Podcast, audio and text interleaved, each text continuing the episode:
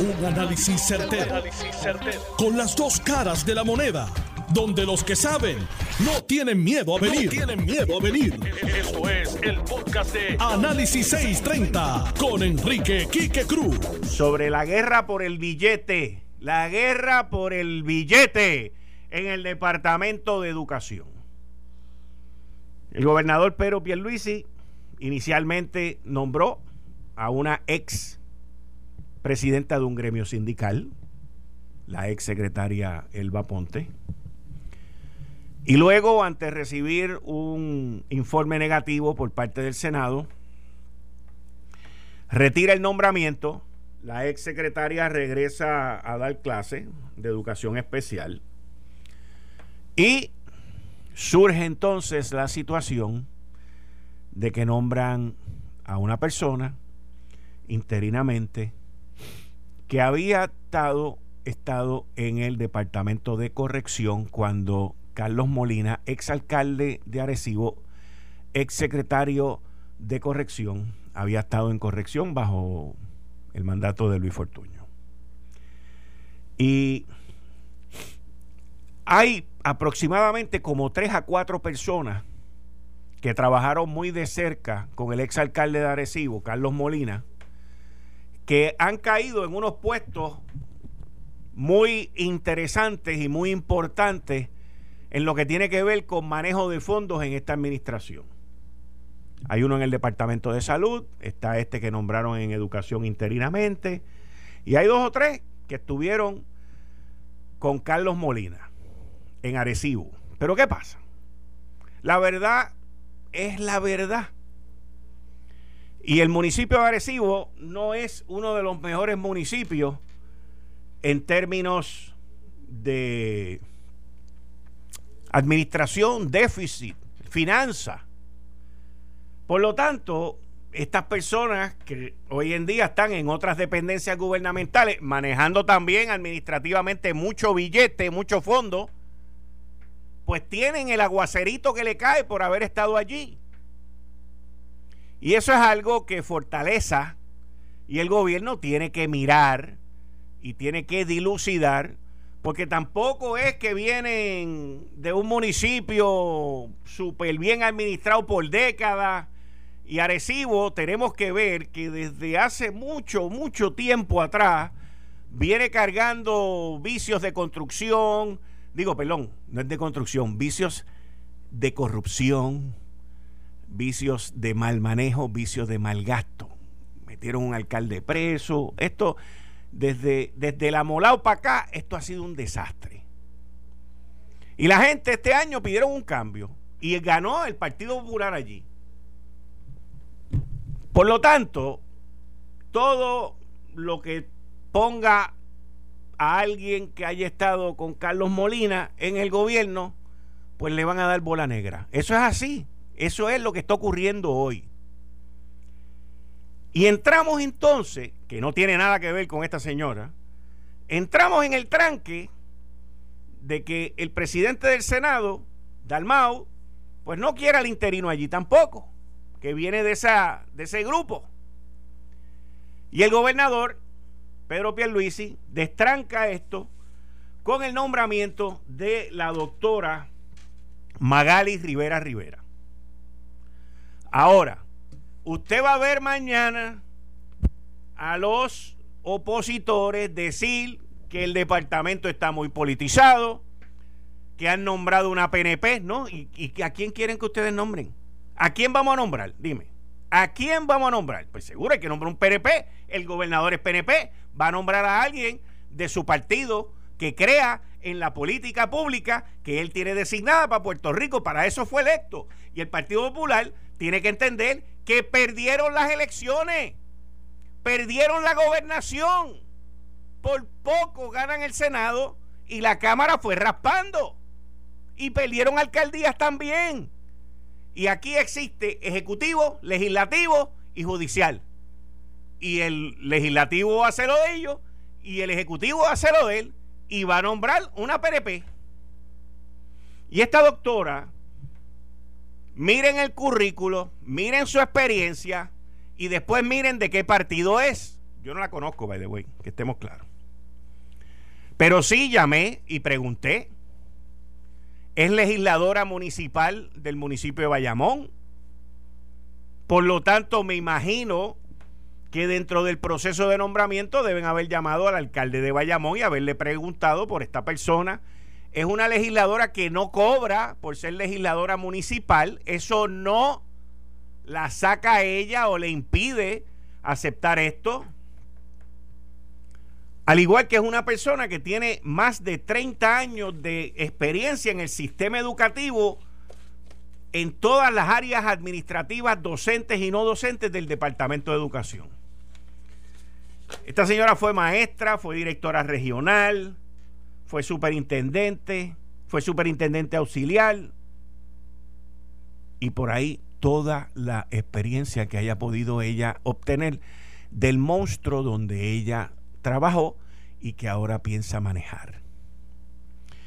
Una cosa que es bien importante en esto, y si esta señora entiendo yo que lo debe de entender, es que, y eso, de eso es que se trata mi columna que escribí en endy.com hoy, es que aquí hay una lucha de poder por ver quién es que va a manejar los miles de millones de dólares que hay en el Departamento de Educación. El presupuesto más grande que hay en Puerto Rico, de una sola dependencia, donde más fondos federales reciben y donde a más gente meten preso. Vamos a hacerlo así, o los acusan por lo menos. Y entonces, el problema es que con tanto dinero, eh, la meta, el objetivo, la política pública no es tener los mejores estudiantes preparados, no es tener la mejor educación, no es tener los mejores maestros para poderle pagar los mejores salarios, no es tener las mejores, la mejor planta física para que esos estudiantes tengan un ambiente con internet, con, con todas las cosas buenas para que ellos puedan ahí desarrollarse y echar para adelante. Ese no es el objetivo. El objetivo es repartir contratos, gastar billetes y que se chave si cumplen o no cumplen.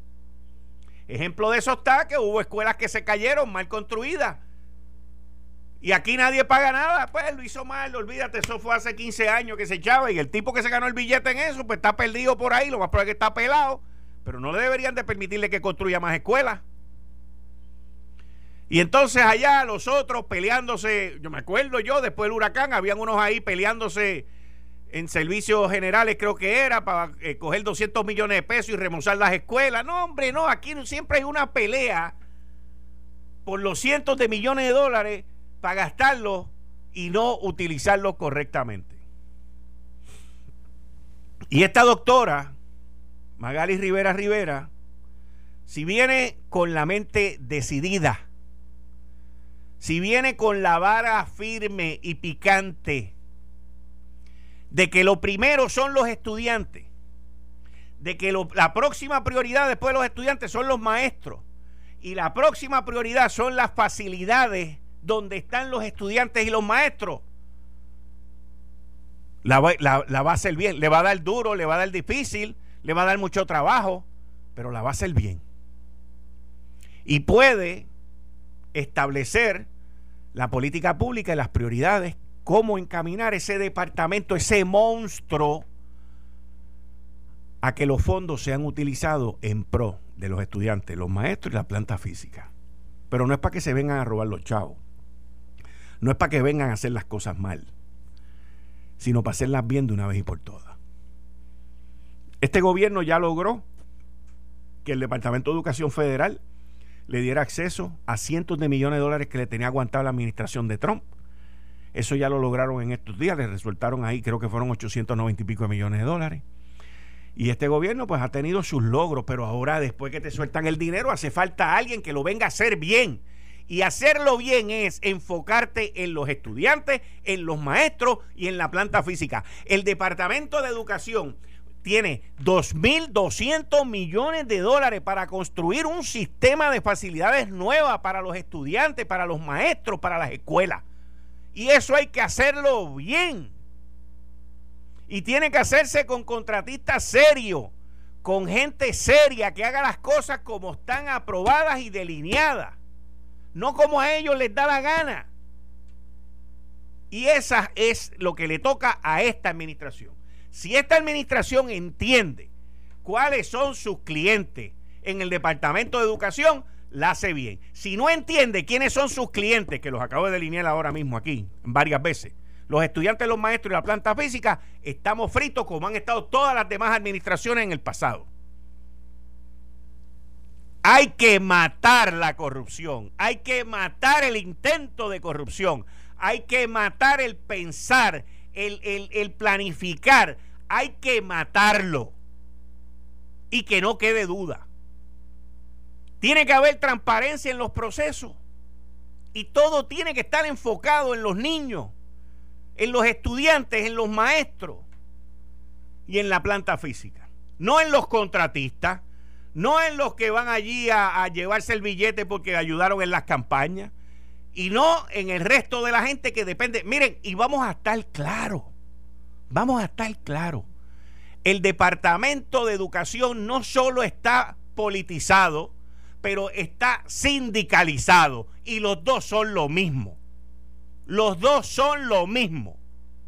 Así que no me vengan con este cuento de que aquello está muy politizado y que aquí para allá, pues sí, está politizado y está sindicalizado. Y de los contratos del Departamento de Educación viven familiares de los que están en la sindicalización. Vamos a estar claros de eso también. Y chupan de esa ubre también. Porque aquí todo tiene que ver con billetes. Y es hora de que nos enfoquemos en los estudiantes y que el billete sea para tener esos niños y esas niñas a que sepan buen inglés, a que hablen bien el español. Nosotros somos uno de los sitios en el mundo que hablamos el peor español. Nos comemos las R, las sustituimos por L, sacamos las S de, las palabras, eh, nos inventamos palabras inglesas, americanas y españolas. Nosotros lo que tenemos es un desmadre. Usted oye a la gente en Colombia hablar español y eso eso te rompe el tímbano con lo lindo que suena ese español. Los mexicanos, no, los argentinos no, porque ellos dicen que lo hablan bien todo. Un respeto para los argentinos.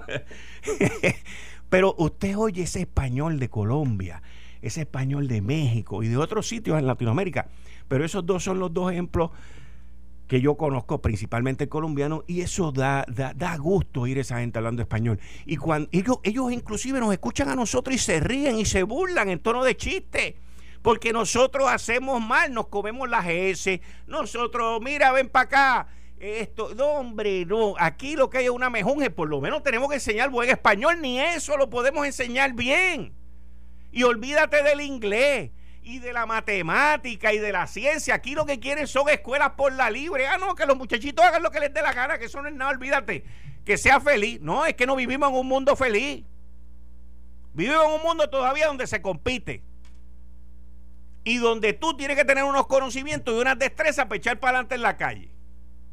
Y eso es lo que queremos producir en la escuela porque los estudiantes son un reflejo de sus maestros y sus maestros son un reflejo de los maestros de ellos. Y por ahí sigue la cadena. Y si la cadena fuera una cadena alta, tendríamos tremendos maestros. Y sé que estoy generalizando. Pero los maestros que me escuchan saben a lo que yo digo. Si nosotros tuviéramos muy buenos maestros, tendríamos una mejor cantidad de estudiantes que no desertan, que no son desertores escolares. El maestro es un motivador. El maestro es un educador. Uno está más tiempo con el maestro que con los papás de uno. Así es, durante la época de crecimiento. ¿Y qué tú quieres? Pues tú quieres un buen maestro. Yo tuve muy buenos maestros. Y eso es lo que hace falta en el sistema. Yo creo que se les debe pagar el doble de lo que se ganan, pero no así como una regla. Porque el subirle a los policías el 30%, como se logró hace dos años, no es lo mismo que subirle a los maestros el 30%. Porque el policía tiene una labor rutinaria y tiene una labor que no da enseñanza, no transmite, no educa, no crea el futuro de Puerto Rico. Los maestros sí crean el futuro, los maestros educan y los maestros enseñan. Por ejemplo, por lo tanto, no creo que deba ser así. Tiene que ser por preparación, tiene que ser por niveles de supervisión, que uno se siente allí y supervise y evalúe, tiene que ser por evaluaciones. No puede ser porque está, todo el mundo le vamos a dar 30, 40%. No, no estoy de acuerdo con eso. No estoy de acuerdo. Tiene que ser por mérito. Y aquellos que se quieran superar, aquellos que quieran ser mejor, se les ayuda, se les paga la educación también. Para tener un mejor sistema. Y yo espero que la doctora Magali Rivera Rivera primero sepa cuáles son sus tres principales metas. Segundo, sepa a lo que se enfrenta. Y tercero, doctora, le voy a dar un consejo. Si usted quiere algún día nos podemos sentar y lo podemos hablar aquí en el programa. Establezca lo que yo llamo unos anillos de protección. Los anillos de protección son para protegerla a usted. Usted está en el medio. Imagínese un punto que esté en el medio. Y usted viene alrededor suyo y establece un primer anillo de protección. Esa una o dos personas que van a estar ahí son las que van a estar filtrando todo lo que usted va a, no a negociar, a, a autorizar, a firmar y todo. Establece un segundo anillo de protección y un tercer anillo de protección principalmente con el manejo de los fondos federales, debería tener mínimo cuatro anillos de protección, de los cuales por lo menos dos deberían de ser externos. Gente que no tenga ningún tipo de interés ni nada sobre esos gastos.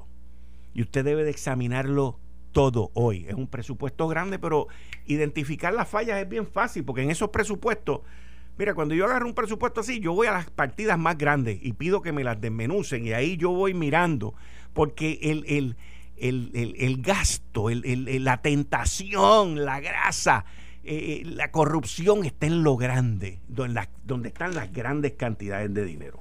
Y usted tiene que establecer esos anillos de protección para que la protejan a usted. Fíjate que esto es sencillo. Esto es bien sencillo. Así que le deseo suerte. Bueno, entrando en el próximo tema, esta mañana yo estaba escuchando a, Normando en la mañana y luego estaba escuchando a Ferdinand Pérez con este rollo que se formó, con que si él es amigo de Volker, el otro no es amigo, que si la corporación, la vaina y la jorobeta. Y luego escuché también una entrevista que Ferdinand le hizo a la secretaria de la gobernación. Esto se formó un plato de espagueti aquí brutal y es algo que aquí se tienen que dar cuenta de lo importante, que es la transparencia. Miren lo que ocurrió en el programa Normando en la mañana. Usted le pregunto, le otorgó un contrato de 200 mil dólares mensuales a esta compañía del señor eh, Juan Aguiar para establecer el sistema ideal? se le otorgó a esta compañía un contrato de un, máximo, no es un no es, un, fin mensual, tiene un tope máximo con unos estimados de horas. Se le otorgó en el mes de marzo a la compañía Code Docs. ¿okay? Esta, este, la compañía Code Docs va a estar ayudándonos a PRITS a desarrollar ese sistema ideal. Una cosa que yo quiero explicar bien para que tengan claro, esto no es que se contrate una compañía para que se gasten millones de dólares y se haga un sistema que el gobierno de Puerto Rico no, no le pertenece, todo lo contrario, lo que hicimos fue contratar una compañía que representa un grupo de programadores eh, de muchos años certificados y cualificados en procesamiento de datos para que ayude a PRITS al desarrollo de esta plataforma. Y no levanta bandera, pregunto si son profesionales que llevan muchos años en el campo, que hayan creado una corporación el 13 de diciembre del 2020, tres días después que usted lo nombraron. Pues mira, a mí no me a mí no me levanta una bandera simple y sencillamente porque las corporaciones no son las que tienen el expertise, las corporaciones no son las que tienen la capacidad de hacer el trabajo, son las personas que trabajan en esa corporación la que hacen la que hacen las corporaciones. Esa es una contestación muy bien fragmentada y dirigida, eh, consultada también. El problema de esto es que se tardaron más de 24 horas en contestar esta cuestión. Ese, ese fue el primer, el primer issue, el primer tema que hay con esto es la tardanza en salir y contestar. Luego, ok, viene y sale esto en Ferdinand. Vamos a escuchar esto. ¿Usted conoce a Juan Aguiar? Conozco a Juan Aguiar, igual que conozco a muchos otros. Eso fue con Normando en la, en la mañana y otro más con Normando en la mañana. Vamos a escuchar esto. ¿Usted conoce a Juan Aguiar? Conozco a Juan Aguiar, igual que conozco a muchos otros profesionales en la industria de la tecnología en Puerto Rico. Perfecto. ¿Es su amigo? Es, eh, lo he conocido, sí, es compañero, no es, no es, no es mi amigo personal completo, no. Pero, pero, entonces, ¿ustedes dos no fueron socios? No fuimos socios. ¿Ustedes nunca estuvieron antes de que usted entrara al servicio juntos en una compañía? No, no estuvimos. Y entonces usted me dice que no es su amigo, que es un conocido, una persona que usted conoce. Bueno, es un conocido, pero por muchos años. Eh, en la industria de la tecnología, el, grupo de tecnología que trabaja en Puerto Rico se conoce desde que empezaron a trabajar. Yo llevo 25 años en la industria. Juan Aguiar lleva 30. Igual que yo conozco a Juan Aguiar, conozco a muchísimos otros eh, profesionales. Eh, de la, tecnología. Perfecto. Muchos años. Eh, pero una cosa, por, ejemplo, yo soy amigo de Otto, que es de tecnología y es mi compadre, y pero puedo conocer otras personas de la tecnología y apenas tengo eh, relaciones con ellos. Pues claro, no, pero pero Juan lo conozco, hemos, hemos colaborado en diferentes proyectos juntos en el pasado, igual que he colaborado con muchos otros eh, compañeros de la tecnología. Pero no es amigo suyo porque usted no, lo cataloga así, es un conocido. No es no es mi compadre, no es no es no es no es el, el, el, padrino de mis hijos, no, no lo es. Ni es su amigo. No, es, es que es, bien difícil decir, pero sí, no es, no es mi amigo. Ya, rayo. Ya, rayo. Esto fue con Normando en la mañana.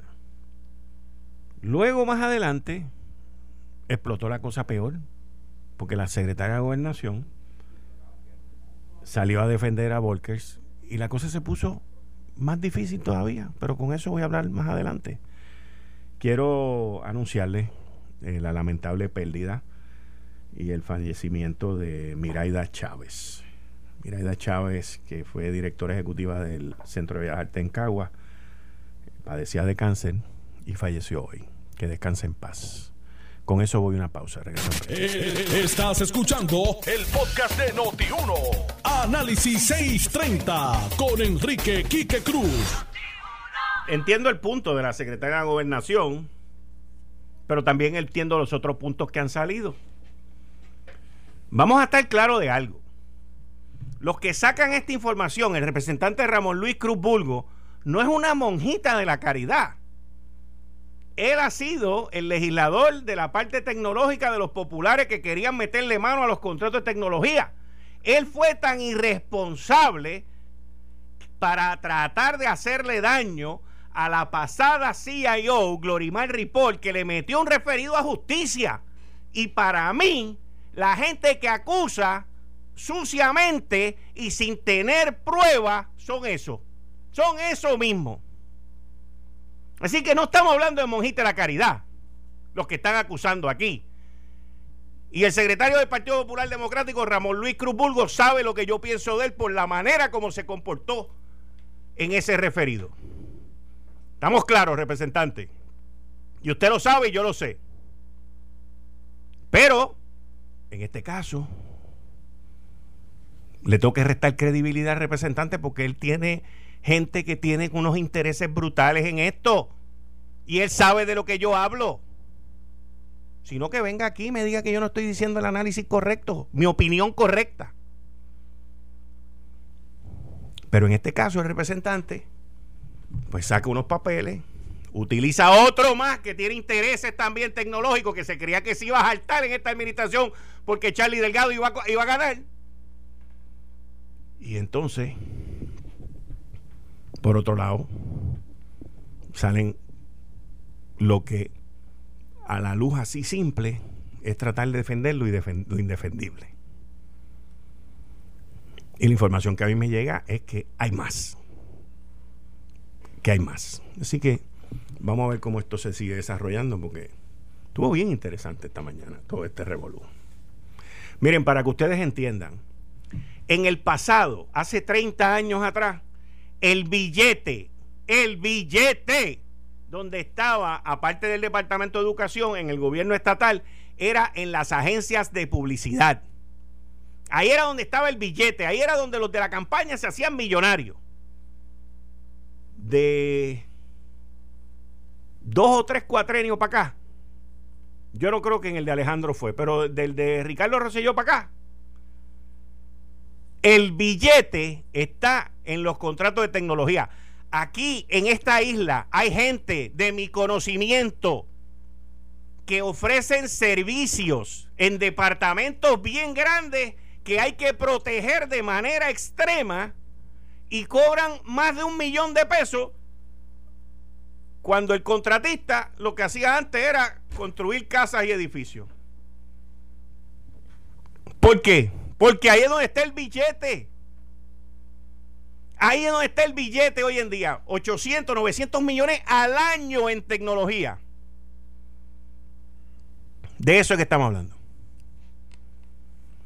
Y para hablar de billetes de verdad, pero de estos que vienen por ahí que están siendo supervisados, tengo aquí al director ejecutivo de Core 3, Manuel Lavoy, el ingeniero Manuel Lavoy. Buenas tardes, Quique. Gracias por la invitación. Muchas gracias. Cuéntame, Manuel, ¿qué, qué, cuál, es tu función? Y la función de Core 3 para que la gente... Porque la gente escucha mucho Core 3, Core 3, Core 3 y, se creen que es solamente las lanchas de Vieques. Pues que no tiene nada que ver con las lanchas, pero tiene que ver, yo sé, pero, pero dime. Mira, Core 3 es una división de la Autoridad para las Alianzas Público-Privadas y fue creada por una orden ejecutiva en el 2017 luego de los huracanes de Irma y María. ¿Por qué se crea? Por la magnitud de la devastación de los huracanes y lo que se anticipaba la cantidad histórica billonaria que iba a estar eh, entrando a Puerto Rico para la reconstrucción temporera y a largo plazo de esos desastres, eh, se entendía, y a nivel federal se entendía que tenía que haber una entidad que centralizara los esfuerzos con FEMA para poder atender lo que sería eh, evaluar todos esos daños, impulsar un programa y un plan de gobierno para entonces utilizar esos dineros de FEMA y lograr esa reconstrucción de una manera que sea efectiva, eficiente, transparente y en total cumplimiento con todos los requisitos federales y estatales. Y eso es hoy por hoy Cortre. Somos los administradores y los recipientes principales de cada dólar que el gobierno federal a través de FEMA asigna, aprueba, obliga para Puerto Rico. Para que tengas una idea, eh, Quique, al día de hoy, en el programa de asistencia pública, que es el principal programa para poder atender la reconstrucción de Puerto Rico a través de los fondos de FEMA, ya FEMA ha aprobado, y cuando digo aprobado es que ya tiene nombre, apellido en proyectos en Puerto Rico, casi 25 mil millones de dólares. Ya están aprobados. De esos, casi 5 mil son proyectos de emergencia y temporeros. De hecho, todavía se hacen trabajos temporarios de emergencia. El mejor ejemplo es la reconstrucción de la red eléctrica que tenemos en Puerto Rico. Todo eso se hizo de trabajo de emergencia. Ese no es el trabajo permanente lo que tenemos hoy. Ahora es que viene la reconstrucción permanente y para eso tenemos asignados ya, de hecho no asignados, aprobados por FEMA, cerca de 20 mil millones de dólares para esa reconstrucción permanente a largo plazo debido a los huracanes de Irma y María. En, esos 25 mil millones que ya están aprobados, eh, ahí están también los de la Autoridad de Acueducto y Alcantarillado, ¿correcto? Eso es correcto. De hecho, de esos 20 mil que están aprobados de obra permanente, la mitad son de la Autoridad de Energía Eléctrica. Ahí hay 9.5 billones. Hay 3.7 billones para la Autoridad de Acueducto y Alcantarillado ya aprobados. Hay 2 billones para el Departamento de Educación para la reconstrucción de 1.100 escuelas, ya están aprobados. Hay 1.7 billones entre los municipios, los 78 municipios, y cerca de 3 billones de dólares para el resto de las agencias y ciertas entidades sin fines de lucro que cualifican. Así que ahí está más o menos el de los municipios. ¿Cuánto es para los municipios? Ahora mismo hay cerca de 1.7 billones de dólares aprobados para obra permanente en los municipios, que son la obra que los municipios van a estar haciendo desde reconstrucción. Y de hecho, déjame decirte. 1.700 millones. 1.700 que están aprobados. Ese número posiblemente cuando se acaben de obligar el resto de los fondos, conforme a las inspecciones y a, y a los análisis que se hacen con FEMA, ese número pudiese llegar a 2.2 billones, 2.200 millones. Pero ya hoy por hoy, Quique, los municipios ya tienen aprobado 1.7 billones de obra permanente. Esto no es el, trabajo de, temporero ni Pero estamos hablando de promedio 200 millones de pesos por municipio. Bueno, si lo, si lo llevas a ese promedio, yo sé que no va a ser así, yo sé que no va a ser así, porque unos van a tener más y otros menos dependiendo del daño que tuvieron también, porque no es no depende del tamaño del municipio. Depende de los daños depende de los daños, o sea, puede ser que Yabucoa, por ejemplo, y por donde salió el huracán, pues reciban 200, 300 millones y otros municipios que no tuvieron mucho daño, pues reciban 20 o 30 millones. Eso es una gran observación. De hecho, ¿sabes cuál es el municipio que más daños está reclamando en dinero? Humacao. Jayuya. Jayuya. Jayuya tiene casi 300 millones de dólares ya aprobados para la reconstrucción mayormente de las carreteras municipales. Yabucoa está entre los primeros municipios, mira que lo mencionaste. Tienes Autuado, Orocovis. Humacao. Humacao también está en los primeros municipios. Obviamente tienes municipios pequeños eh, que no sufrieron mucho daño y esos pues quizás están recibiendo 10, 15 millones de dólares. Ahora, eso pero todos los municipios están estos recibiendo dinero, que estamos hablando de los municipios, unos 1.800 millones, no tienen nada que ver con los 9.500 millones de la red eléctrica, que a pesar de que esos municipios fueron afectados por la red eléctrica, ellos van a recibir un dinero aparte para reconstruir la red eléctrica de esos municipios. Bueno, eh, ¿sí o no? Para aclarar, eh, la red eléctrica al final del día le No ellos, sino la Autoridad de Energía Eléctrica. Exactamente, correcto. O sea, lo que me refiero es el municipio, La, la red eléctrica de esos municipios como lo son Yabucoa, Humacao, eh, Arroyo, Jayuya, eh, Arecibo, esa red eléctrica no tiene nada que ver con estos 1.800 millones. tiene que ver con los 9.500 de la Autoridad de Energía Eléctrica. Eso es así. Tienes toda la razón. Y entonces, los 2.200 millones o los 2.100 millones de dólares para el Departamento de Educación. Sí. Que tú acabas de mencionar aquí ahora. Eso es correcto. Que eso es para construir edificios, eso es para edificar escuelas. Eso es correcto. Esto es para la infraestructura del Departamento de Educación donde ellos reclamaron daños para 1.109 escuelas. Y lo interesante de esto, Quique, es que tanto educación como energía eléctrica y acueductos, hubo una ley que se aprobó en el Congreso en el 2018 que da una flexibilidad mayor para que con este dinero realmente no es solamente reparar daños o reconstruir bueno, daños. porque hay un montón de escuelas que se han cerrado de allá para acá. Correcto. Porque después vinieron los temblores, después vinieron los terremotos. De hecho, el dinero de terremotos es aparte. Esto es solamente de María. Ok. Ahora mismo todavía se están eh, haciendo inspecciones y se está terminando los trabajos con FEMA. Y yo diría que hasta ahora el estimado total de los daños de los terremotos en 14 municipios pudiese estar cerca de los 1.500 millones de dólares, pero eso está todavía eh, en ese proceso eh, para obligar los proyectos. Pero al punto de educación es una oportunidad dorada, al igual que energía eléctrica y acueductos, porque por una ley federal del 2018 le da una flexibilidad que no tenían o no tienen otras jurisdicciones, eh, Quique, específicamente en este caso por ser servicios críticos literalmente el Departamento de Educación, a través de un plan maestro que están trabajando, van a poder determinar la cantidad de escuelas que necesitan y el nivel de la infraestructura que necesitan resiliente. O sea, esto literalmente es para transformar las escuelas de Puerto Rico. Y esos 2.100 dólares tienen un cap que dice, mira, tú en estudios, en planificación, en esto no te puedes gastar más del 10%. Pregunto. No, en el caso sí hay un, un, tope, un tope pero es el tope global. No, yo, pero, pero, ¿sabes? Que no se vengan a gastar 400 millones de pesos en cómo es que vamos a figurar y vamos a reconfigurar el sistema educativo. Una vez FEMA obligó este proyecto, sí da unas, eh, unos desgloses eh, de dónde se tiene que gastar el dinero. Exacto. No obstante, esos desgloses, el departamento tiene la flexibilidad de mover el dinero conforme a cuáles sean las necesidades a base de un plan maestro a largo plazo. Pero todo esto, a tu punto, se tiene que consultar con FEMA y con el COR 3 y se trabaja en conjunto, en este caso con educación, para entonces determinarle esa flexibilidad dependiendo de, cómo ellos quieran hacer esta reconstrucción a largo plazo. Ok, y entonces, ¿qué, qué hay de nuevo? O sea, en términos de fondos nuevos que están llegando, ¿qué, qué hay eh, para anunciarle al pueblo de Puerto Rico? Fíjate, antes de eh, compartir lo que anunciamos ayer con AFAF, yo quisiera compartir unos números que demuestran, Quique, que ya la reconstrucción se está dando y que ya se están viendo frutos. Y yo te diría que esto es algo que está ocurriendo a partir de los últimos tres meses y medio desde que comenzó el gobernador Pierluisi. Se ha visto un cambio dramático en esa reconstrucción. Por ejemplo, los desembolsos, que para mí es una métrica clave. Al final del día podemos aprobar, podemos obligar, pero si ese dinero no se desembolsa, no hubo ningún tipo de, ¿verdad? de beneficio como lo queremos. Perdón. Los municipios eh, en este primer trimestre del 2021 han recibido 26% más desembolsos para obra permanente, no de temporero de emergencia, permanente, en comparación con el trimestre del 2020. Ok, y eso... Y eso es una buena métrica. ¿Qué, número, ¿Qué número es ese 26%? O sea, si el año pasado fueron 200, ahora son 300. El primer trimestre, comparado de trimestre a trimestre, en el 2020 se habían desembolsado quizás unos 15, 16 millones para los municipios. Y en el primer trimestre de este año ya hemos desembolsado más de 21 millones. Y eso es una tendencia positiva de que los cambios que estamos haciendo ya están dando resultados porque estamos ya aumentando la cantidad en comparación con el año anterior.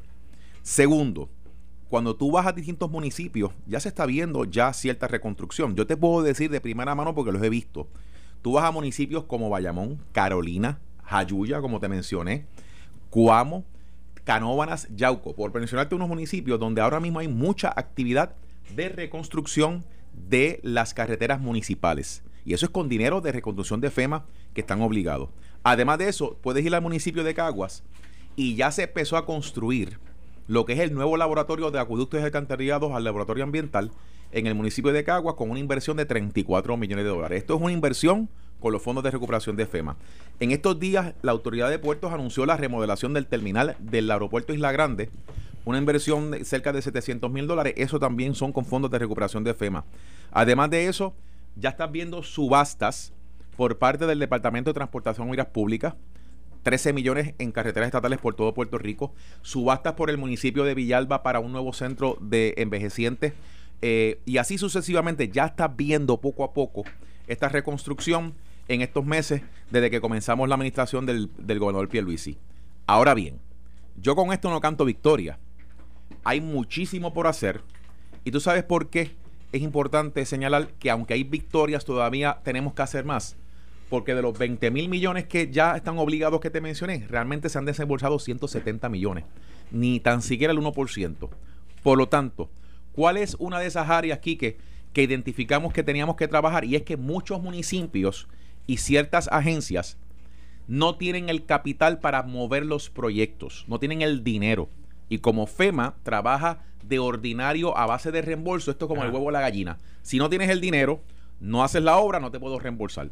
Por eso es que en el día de ayer lanzamos junto a FAF el Fondo de Obras de Reconstrucción. Esto es un fondo rotativo que tiene 750 millones de dólares de fondos estatales que a través del COR 3 y AFAF le vamos a adelantar a los municipios dinero estatal para que comiencen la obra en paralelo, mientras van progresando la obra, nos piden reembolso con los fondos de FEMA y entonces se activa esa rueda de la reconstrucción. Así que lo que digo aquí que es... Y esos fondos que el, gobierno estatal le va a adelantar a los municipios para que entonces FEMA desembolse Correcto. y comiencen la reconstrucción. Ese programa que tú me estás anunciando ahora y que me estás diciendo, esos fondos... Eh, la Junta de Supervisión Fiscal aprobó ese proceso que tú anunciaste, número uno y número dos, ¿de dónde sale ese dinero? ¿Y de cuánto dinero estamos hablando? La primera pregunta. una cuenta de 200 millones, de 300 millones, o sea, de, cuánto estamos hablando? Estamos hablando de 750 millones de dólares, que no es poca cosa. Wow. 750. ¿De dónde sale el dinero? el gobierno tiene entonces en un, en un accrual. ¿ok? El gobierno en su presupuesto tiene un accrual. Un accrual es que usted agarra un dinero que tiene ahí y lo asigna a otra área para la cuando lo vaya a usar. Ok, entonces eh, la Junta lo aprobó entonces, entiendo. Definitivamente, de hecho. Y lo otro es de dónde sale el dinero. El dinero está en la cuenta única del Tesoro de Hacienda, precisamente por ser fondos estatales que estaban restrictos. Tuvimos que trabajar con la Junta. Esto eh, comienza o sea, era dinero, era dinero sobra, eran sobrantes, podríamos decir, digo, quizás tú no me lo quieras decir y yo entiendo que no me lo quieras decir, el gobierno está envuelto en negociaciones ahora mismo con los bonistas, pero podríamos decir que han sido sobrantes de los últimos cuatro o cinco años fiscales. Lo que te el gobierno ha tenido muchos sobrantes. Claro. Lo que te puedo decir es que son fondos... O es, un tipo de préstamo. O es que la Junta está diciendo, mira, yo te los presto, te los dejo utilizar y después tú me los devuelves. Como hicieron una vez con un pago de la ayuda de Donald Trump. Son fondos que tienen unas restricciones y tuvimos que eh, negociar con la Junta de Supervisión Fiscal, quienes a su vez aprobaron la guía. Así que todo esto viene ya con el aval y la aprobación de la Junta de Supervisión Fiscal, porque las guías que vamos a utilizar para poder hacer estos adelantos ya vienen con esa aprobación. Y a tu punto, brevemente, realmente funciona como un tipo de préstamo. Ah, pues un que, adelanto. Que, que, es un adelanto, lo van a utilizar conforme a unos términos y condiciones la que se tienen que cumplir. Y uno de ellos precisamente es, sí, yo te lo adelanto, haz la obra, pero tienes que rápido pedir reembolso a FEMA y ahí entra el Col 3 con unos cambios que estamos haciendo de eliminación de burocracia para entonces acelerar esos reembolsos. Esto fue el, podcast de Notiuno. Análisis 630 con Enrique Quique Cruz. Dale play a tu podcast favorito a través de Apple Podcasts, Spotify, Google Podcasts, Stitcher y notiuno.com.